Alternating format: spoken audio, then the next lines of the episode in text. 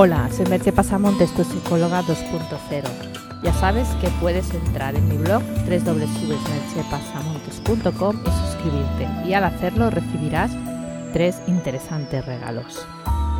También tendrás acceso a mis servicios profesionales de coaching y psicoterapia online y a mis cursos online. El podcast de hoy lleva por título La necesidad del contacto físico.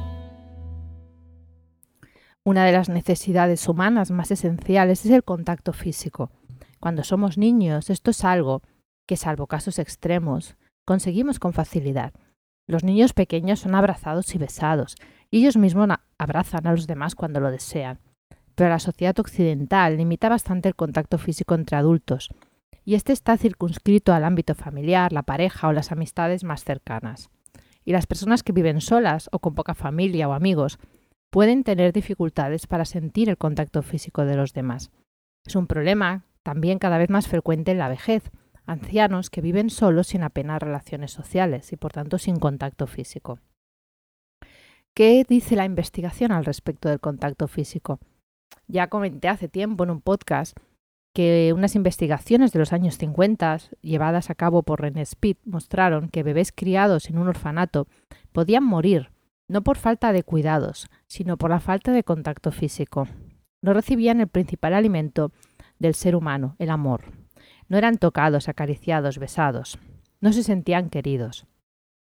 Las cuidadoras les alimentaban, les cambiaban los pañales, pero no tenían tiempo para mimarlos, para cuidarlos, para hacerles carantoña, esas cosas que las mamás hacen con sus bebés. Eran niños de ojos abiertos y mirada fija, sin expresividad facial. Estaban deprimidos. No lloraban, pues sabían que nadie iba a acudir a atenderlos. Esta depresión muchas veces podía llevar a la muerte.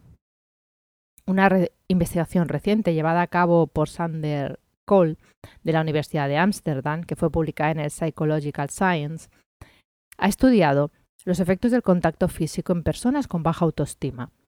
Uno de los miedos principales de las personas es el miedo a la muerte, y en las personas con baja autoestima este miedo está más presente que en el resto. Estas personas parecen sentir que sus vidas no tienen un sentido especial y eso les hace manejar peor el miedo a la muerte que aquellas que piensan que su vida está llena de sentido. En los diversos estudios que he realizado, pudieron ver que incluso un ligero contacto, como una palmada del experimentador en la espalda, dada de un modo casual, mejoraba el modo en que afrontaban esos temores. Parecía que incluso si tenían que hablar del tema, haciéndolo con contacto físico, se sentían más seguros. Esto hizo pensar a los investigadores que en las terapias el contacto físico podría ser un elemento interesante a introducir. Sobre el contacto terapéutico. Yo lo hago, tocar gentilmente, con prudencia en mis terapias. Y digo con prudencia, con mucha prudencia, porque hay muchas personas que pueden sentirse incómodas si les coges una mano o les tocas un brazo. Pero hay momentos en que la única manera que una persona tiene de afrontar un miedo es que la lleves de la mano, literalmente. Después podrá hacerlo sola, pero esa primera vez, esa mano que la acompaña es esencial. Sería como cuando siendo niños nuestros padres nos sostenían la bicicleta hasta que cogíamos un poco de impulso y entonces nos dejaban ir. Esos segundos previos de sostén nos daban la confianza necesaria para poder hacerlo. Hay muchas otras razones para tocar y ser tocados, y estoy segura de que no solo es por los motivos que cuenta el estudio.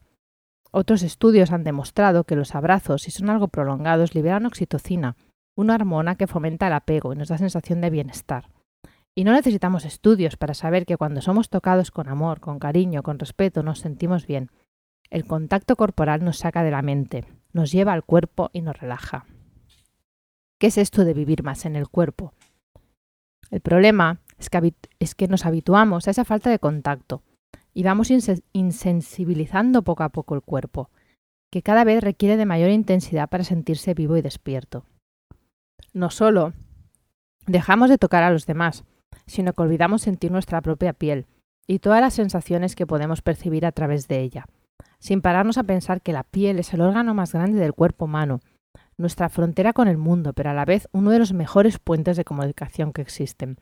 Como dijo el Dalai Lama, el tacto es el vehículo del consuelo mutuo, para empezar, los abrazos o los apretones de mano.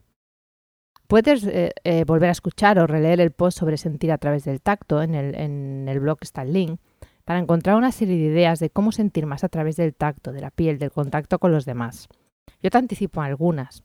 Si tienes hijos, abrázalos, bésalos, tómalos de la mano. No escatimes muestras de afecto con tus hijos y de mayores ellos serán también personas afectuosas y tendrán una mayor autoestima. Si tienes pareja, disfruta también de ese contacto y coge su mano cuando te explique algo que le preocupe.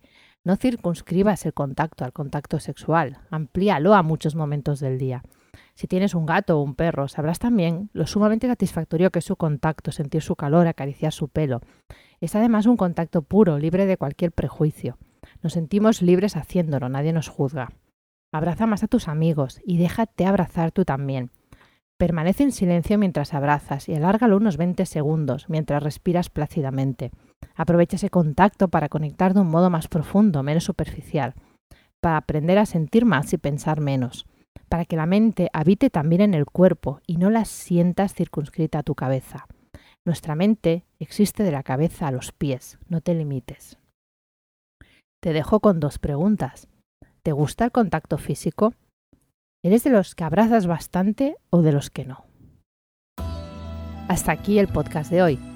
Puedes encontrar más información sobre el hablado en el podcast y sobre mis servicios profesionales de terapia y coaching online en www.merchepazamontes.com. Te espero en el próximo podcast. Bye bye.